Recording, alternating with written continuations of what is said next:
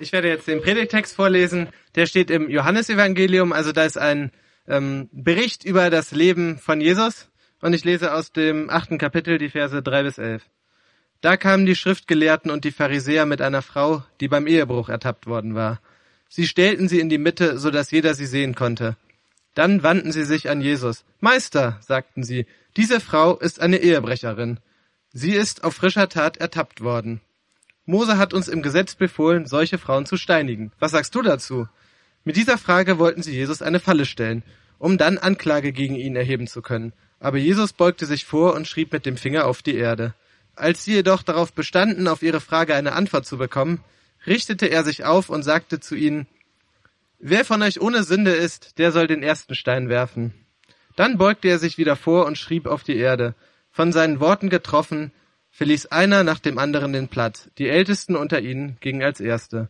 Zuletzt war Jesus allein mit der Frau, die immer noch da stand, wo ihre Ankläger sie hingestellt hatten. Er richtete sich auf. Wo sind sie geblieben? fragte er die Frau. Hat dich keiner verurteilt? Nein, Herr, keiner, antwortete sie. Da sagte Jesus, ich verurteile dich auch nicht. Du darfst gehen. Sündige von jetzt an nicht mehr. Schuldig. Schuldig im Sinne der Anklage. Das war sie, diese Frau, von der wir eben gehört haben. Diese Frau hat Ehebruch begangen und wurde dabei auf frischer Tat ertappt und ist von den Leuten, die sie erwischt haben, hinaus geschliffen worden, gezogen worden und in die Öffentlichkeit irgendwo hingebracht worden. Und da saß sie nun. Und um sie herum, in einem großen Kreis, ich mal mal den großen Kreis, in einem ganz großen Kreis standen ganz viele Leute um sie herum. So. Ja, das wird ein super Kreis. Okay. Also. Hier in der Mitte saß diese Frau. Und um sie herum standen überall Leute. Und diese Leute, die hatten was in ihren Händen. Steine. Und sie wollten diese Steine auf diese Frau werfen. Sie wollten diese Frau töten. Denn das war das damalige Gesetz. Das war damaliges Recht. Wer beim Ehebruch ertappt wurde, sollte getötet werden. Und jetzt waren da, wir haben es eben gehört, nicht nur diese Frau und ganz viele Leute mit den Steinen, es war auch Jesus dabei. Und Jesus der stand nicht, der hatte keine Steine in der Hand, der saß. Und die Leute mit ihren Steinen in den Händen, die richten sich an Jesus, sprechen ihn an und die stellen Jesus eigentlich eine Falle. Denn sie wissen, Jesus ist so liebevoll, der will das bestimmt nicht, dass jetzt diese Frau sterben muss. Jesus will das bestimmt nicht, aber Jesus muss sich doch auch an Recht und Gesetz halten. Also sagen sie, Jesus, die Frau hier wurde beim Ehebruch auf frischer Tat ertappt. Was sollen wir tun? Und was macht Jesus? Wir haben es gerade gehört. Jesus schaut nach einer Weile sie an und sagt, wer von euch, wer ohne Sünde ist, der werfe den ersten Stein. Und dann stelle ich mir das so vor. Es ist still. Alle anwesenden Leute denken über diese Worte nach. Und irgendwann hört man das hier. Ein erster Stein, der zu Boden fällt. Vielleicht von einem älteren, weisen, tiefgläubigen Mann. Er lässt diesen Stein fallen, alle gucken zu ihm. Er schaut beschämt zu Boden, dreht sich um und geht. Und der nächste Stein fällt und der nächste und der dritte, der fünfte, der siebzehnte. Und Menschen gehen. Bis irgendwann alle Steine auf dem Boden liegen und alle Menschen gegangen sind. Alle außer Jesus und der Frau. Und Jesus sagt, wo sind die Leute hin? Verurteilt dich keiner von ihnen mehr? Ich verurteile dich auch nicht. Geh und sündige fortan nicht mehr. Und ihr Lieben, das ist jetzt wichtig. Es ist wichtig, dass wir das, was Jesus hier sagt, nicht umdrehen. Jesus sagt nicht, sündige nicht mehr, damit ich dich nicht verurteile. Jesus sagt, ich verurteile dich nicht. Geh und sündige nicht mehr. Und das ist ein riesiger Unterschied. Der Unterschied ist nämlich folgender. Das, was Jesus hier sagt, ist, ich spreche dich frei. Ich verurteile dich nicht. Und deshalb, weil ich dich freispreche, deshalb kannst du befreit gehen. Kannst du verändert gehen. Kannst du in ein neues Leben gehen. Jesus gibt dieser Frau nicht einfach eine neue Chance, aber wehe, wehe, du nutzt diese Chance nicht. Nein, Jesus gibt dieser Frau ein neues Leben, ein Leben aus seiner Vergebung heraus. Ganz kurz für alle Theologen-Nerds unter uns. Das ist der Unterschied zwischen Gesetz und Evangelium. Zwischen eigentlich Gesetzlichkeit und Evangelium. Wenn wir das, was Jesus sagt, umdrehen, machen wir da Gesetzlichkeit draus. Dann sagen wir den Leuten, hey, du musst dich anstrengen, sonst hast du ein Problem. Das ist aber nicht die Lösung. Damit enden wir nicht, damit starten wir. Jesus sagt, ich verurteile dich nicht mehr. Und das ist der Grund für das neue Leben. Das ist der Grund für einen Neuanfang. Das ist das Evangelium, das ist die gute Botschaft, die wir hier an Jesus und dieser Frau lernen können. Ich habe eine Frage. Wir haben jetzt diese, diese Bibelstelle gehört und wir haben sie uns vor Augen gemalt. Ähm, meine Frage ist, wo ist der Mann? Wo ist der Mann? Die Frau wurde auf frischer Tat beim Ehebruch ertappt. Ich bin da jetzt nicht so ganz Experte, aber meiner Vorstellung nach braucht man für einen Ehebruch zumindest zwei Personen. Und das Gesetz damals sagte nicht, wenn zwei Menschen beim Ehebruch ertappt werden, dann muss die Frau bestraft werden und der Mann, der darf fröhlich seines Weges ziehen. Wo ist der Mann? Da haben Leute diese Frau auf frischer Tat beim Ehebruch ertappt und scheinen den Mann einfach laufen gelassen zu haben. Und nur die Frau hierher geschliffen zu haben. Wie ungerecht. Wie ungerecht. Vielleicht denkt ihr auch, wie typisch. Wie typisch, dass der Mann irgendwie damit durchkommt und die Frau nicht. Wir können hier Ungerechtigkeit sehen, die wir auch heute noch haben. Diese ganze Geschichte kann uns ganz viel zeigen, was wir heute noch haben. Zum Glück benutzen wir nicht mehr das hier. Wir werfen nicht mehr mit Steinen, aber mit Worten. Digital, Shitstorms. Wir töten Leute nicht, aber wir stellen sie schon an den Pranger. Und unsere Worte und unsere Hasskommentare prasseln auf diese Leute nieder und zerstören auch. Und nicht nur digital, auch im echten Leben, als ob das Digitale nicht dazugehören würde, aber auch, auch zwischenmenschlich, auch in meiner Nachbarschaft, in meinem Bekanntenkreis, an meiner Arbeit oder Ausbildungsstätte. Da, wo ich jeden Tag bin, digital oder analog, überall stoße ich immer wieder darauf, dass wir Leute, die etwas falsch gemacht haben, in die Mitte stellen. Dass wir mit dem Finger auf sie zeigen.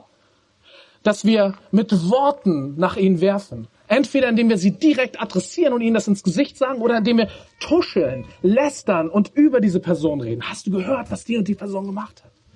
Wir verurteilen. Wir verurteilen in unserer Gesellschaft, in der Politik, ähm, was Prominente angeht, äh, was äh, Sportlerinnen und Sportler angeht, was Arbeitskolleginnen, was Freunde, Bekannte, Nachbarn angeht. Wir verurteilen. Übrigens auch ich, ich stehe hier als Christ, auch in der Kirche, auch unter Christen. selbst wir bei uns in der Gemeinde, manchmal vielleicht, ein bisschen. Ich meine, wir Christen, wir, die wir Jesus kennen und die wir unser Leben von Jesus prägen lassen wollen, gerade bei uns sollte es ja anders sein, ist es häufig auch und manchmal nicht. Manchmal gibt es auch bei uns Lästern, gegenseitiges Verurteilen, Leute an den Pranger stellen, abwertendes Denken und Reden und Handeln, weil diese Person doch was falsch gemacht hat. Sie hat es ja verdient. Wir sehen diese Bibelgeschichte und, und ich sehe da drin unsere Welt, unsere Gesellschaft, unser Land, unsere Stadt, unsere Beziehungsnetzwerke, in denen wir stehen. Und während ich mich so darüber beklage, merke ich, ich stehe gerade hier und ich habe gerade unsere Gesellschaft in die Mitte gestellt. Oder ähm, wie wir digital in Medien dann miteinander umgehen. Äh, oder unsere Bekanntenkreise. Ich stehe gerade hier und ich verurteile. Und vielleicht ist das gerade der Punkt, wo du merkst, innerlich, oh man, eigentlich stehe ich hier an seiner Seite. Hab auch Worte der Verurteilung in der Hand. Entweder weil du merkst, dass du hin und wieder oder auch häufiger Menschen verurteilst, oder aber so wie ich gerade, weil du die verurteilenden Menschen verurteilst, weil du die Verurteilung verurteilst. Vielleicht findest du dich innerlich hier an meiner Seite. Und vielleicht, und ich wünsche es dir, hören wir gemeinsam, wie in diesem Moment Jesus auch zu uns sagt, wer ohne Sünde ist, werfe den ersten Stein. Wer selbst keine Fehler macht, ja, dann, dann verurteile. Aber wer ist das? Vielleicht hörst du, ich wünsche es dir, auch diese Worte, wie Jesus sie zu dir spricht. Und sie treffen dich. Und du merkst, hey, ich hab hier was loszulassen. Und vielleicht willst auch du dich abwenden und gehen. Und dann sage ich halt, stopp, warte. Warte, lass uns nicht einfach, lass uns nicht einfach gehen. Lass uns nicht von hier weggehen, sondern lass uns hier reingehen und hier hinsetzen. Da, wo eben noch die Ehebrecherin saß. Was gerade passiert ist, ist, dass wir zugegeben haben, ja, es gibt Schuld in unserem Leben, in meinem Leben. Und wenn ich mich hier hinsetze, wenn ich mich hin, hier hinknie, höre ich auf, das zu leugnen. Ich höre auf zu sagen, nein, das stimmt nicht. Nein, nein. Ah, ich höre auf, Entschuldigungen vorzubringen. Das habe ich doch nur gemacht, weil. Ah, es gibt gute Gründe dafür. Ja, das war nicht so nobel, das war nicht richtig, aber, aber, aber, ich habe, aber. Und ich höre auch auf, mit dem Finger auf andere zu zeigen. Ja, ja, ich habe schon was falsch gemacht, aber hier, guck mal den an oder die, das ist doch viel, viel schlimmer. Nein, wenn ich hier knie, bekenne ich mich schuldig im Sinne der Anklage. Sag ich, ja, Jesus, ich habe keinen Grund, mit Steinen oder Worten der Verurteilung zu werfen. Ich selbst habe in meinem Leben diese großen und kleinen Baustellen, diese winzigen und riesigen Fehler, die ich gemacht habe, die ich vielleicht immer wieder tue. Auch ich habe in meinem Leben Schuld. Ja. Und ich bin schuldig im Sinne der Anklage. Und ich wünsche dir, dass du auch jetzt dich innerlich hier vorne bei mir siehst und dass du innerlich neben mir kniest oder sitzt und dass du hörst, wie Jesus auch zu dir sagt, wie Jesus auch zu mir sagt, ich verurteile dich nicht. Ich verurteile dich nicht. Du bist frei. Geh und sündige nicht weiter. Geh und leb, leb dieses neue Leben. Leb dieses neue Leben aus meiner Gnade, aus meiner Liebe, aus diesem Freispruch, aus dieser Annahme heraus. Richte dich auf und atme tief durch. Du bist frei. Und geh als freigesprochener Mensch. Geh als geliebter, angenommener und von mir veränderter Mensch. Wenn du das innerlich gerade mitgegangen bist, dann würdest du wahrscheinlich jetzt sagen, ja, hast ein super Ende für eine Predigt, lass uns Amen sagen. Wow, cool. Aber ich habe noch eine Frage. Das ist mein Columbo-Moment, wer Columbo kennt. Ich habe noch eine Frage. Ja, das wäre ein schönes Ende, aber meine Frage, meine letzte Frage ist, wer ohne Sünde ist, werfe den ersten Stein. Warum tut er es nicht? Warum tut er es nicht? Und die Frage muss ich erklären. Keiner der Menschen hier, die einen Stein in der Hand hatten, waren ohne Fehler, ohne Sünde. Aber der eine, der diese Frage, diese Aussage gemacht hat, der das gesagt hat, Jesus, der schon. Die Bibel ist ganz, ganz klar. Die Bibel sagt uns, dass kein Mensch, der jemals gelebt hat, der im Moment auf dieser Erde lebt oder jemals leben wird, dass kein Mensch ohne Fehler ist, ohne Sünde, ohne Schuld. Kein einziger mit einer Ausnahme. Jesus. Der, der dort saß und gesagt hat, wer ohne Sünde ist, werfe den ersten Stein. Und deswegen, warum tut er es nicht? Warum wirft Jesus nicht den ersten Stein? Wenn du Jesus ein bisschen kennst oder hier bei uns von Jesus schon mal gehört hast, hast du vielleicht sofort eine Antwort und sagst, Andi, Andi, ich weiß es, weil Jesus uns liebt. Und das stimmt. Weil Jesus uns liebt. Und das zeigt sich in folgendem. Und Jasper, jetzt brauche ich einmal den Stuhl.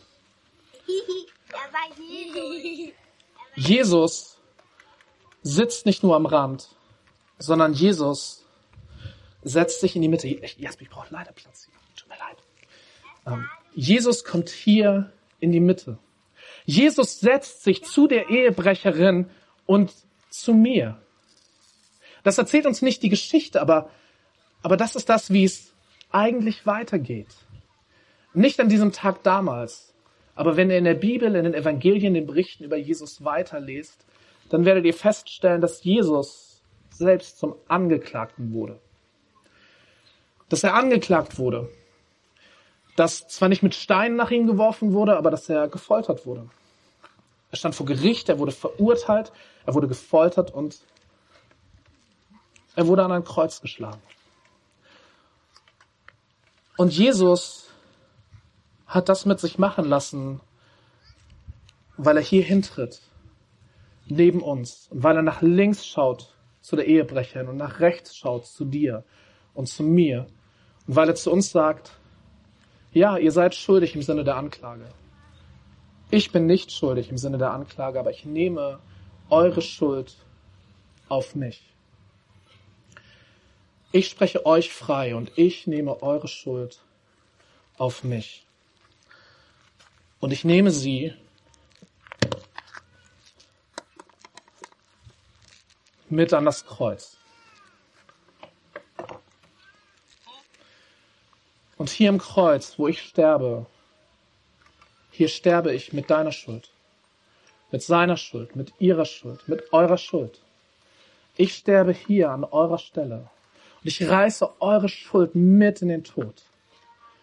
Und ich, der ich unschuldig bin, der ich keine Verurteilung verdiene, ich nehme das von euch auf mich, damit ihr das bekommt, was ich verdiene. Freispruch, Freiheit, neues Leben. Das Kreuz ist nicht nur der Ort, wo Jesus für uns stirbt. Es ist auch das Ort, der Ort, wo wir in Jesus, in Christus, schreibt Paulus immer wieder, neues Leben bekommen. Das hier ist der Ort von der größten Wende in unserem Leben. Das Kreuz von Jesus, wo er sagt, an deiner Stelle, an deiner Stelle bin ich hier. Ich verurteile dich nicht mehr. Ich verurteile dich nicht. Deshalb Deshalb geh in ein neues Leben. Geh in dein Leben aus dem Freispruch, aus der Annahme, aus der Liebe. Weil ich dich liebe. Weil ich dich liebe. Jetzt habe ich keine weiteren Fragen mehr, sondern jetzt kann auch ich sagen, Amen.